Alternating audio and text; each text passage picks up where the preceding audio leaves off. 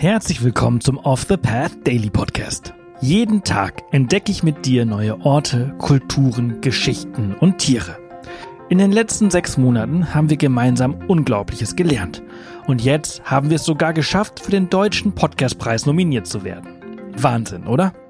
Wenn dir der Podcast und unsere Arbeit gefällt, würden wir uns freuen, wenn du auf www.offthepath.com slash dpp gehst und für unseren Podcast abstimmst. Danke und viel Spaß mit dieser Folge.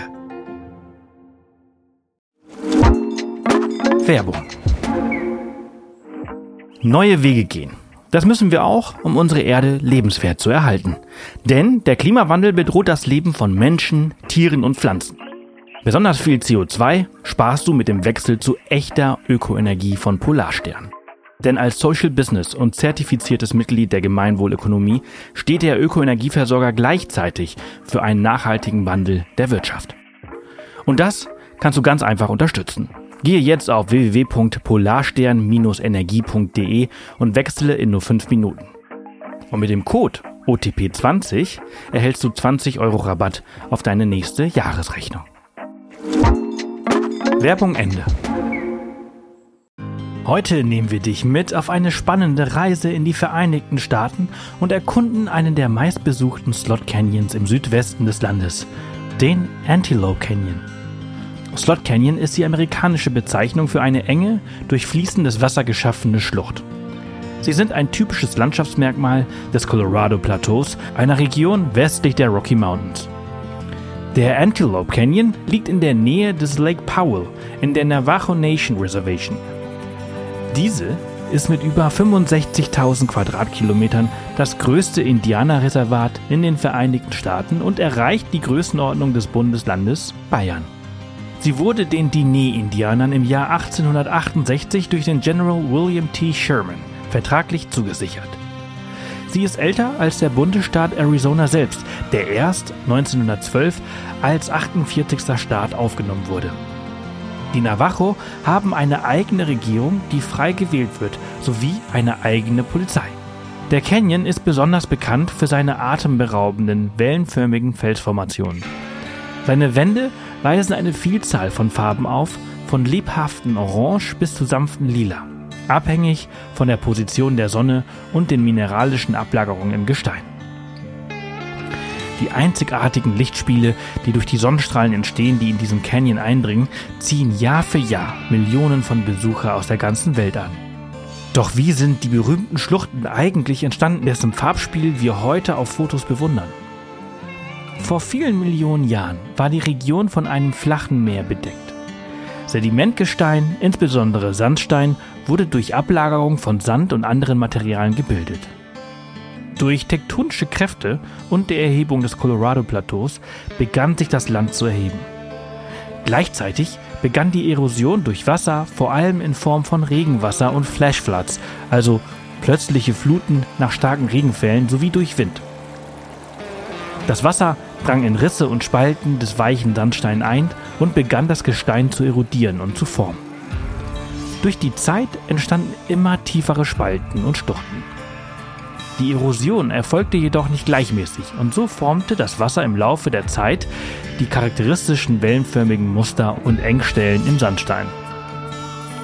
Wind trug ebenfalls zur weiteren Aushöhlung bei und dazu, die markanten Formen zu schaffen.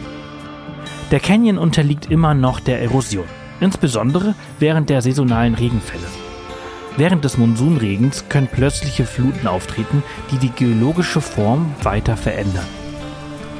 Der Canyon unterteilt sich in einen oberen und unteren Abschnitt, die dir für deinen Besuch unterschiedliche Vorteile bieten.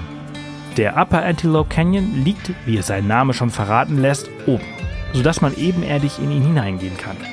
Auf Navajo heißt er C. Biganili, was übersetzt in etwa der Platz, an dem das Wasser durch die Felsen strömt bedeutet und seine Entstehungsgeschichte unterstreicht.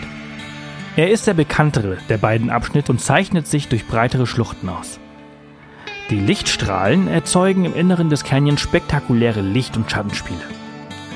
Die besten Lichteffekte treten in den Mittagsstunden auf, wenn die Sonnenstrahlen senkrecht in den Canyon eindringen.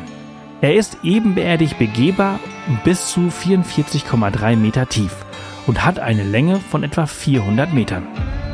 Der Lower Antelope Canyon hingegen liegt unter der Erde, sodass man über eine steile Treppe hinabgehen muss. Er ist etwas länger und schmaler als ein oberer Gegenpart. Die Beleuchtung ist subtiler mit sanften Lichtstrahlen. Dieser Abschnitt bietet oft eine intime und ruhigere Erfahrung, da er weniger überlaufen ist als der obere Abschnitt. Er wird von den Navajo Hasti Stazi genannt, was in etwa gewundene Felsbögen bedeutet. Obwohl sich Upper und Lower auf Fotos äußerst ähnlich sehen, besteht ein gewaltiger Unterschied. Oben wird man aufgrund des großen Andrangs regelrecht hindurchgeschoben, darf teilweise nicht einmal fotografieren oder auch nur stehen bleiben und ist mitunter in 20 Minuten durch. Unten hingegen ist es zwar auch sehr voll, doch die Tourguides nehmen sich viel Zeit für dich und du verbringst üblicherweise mindestens eine Stunde in der Schlucht.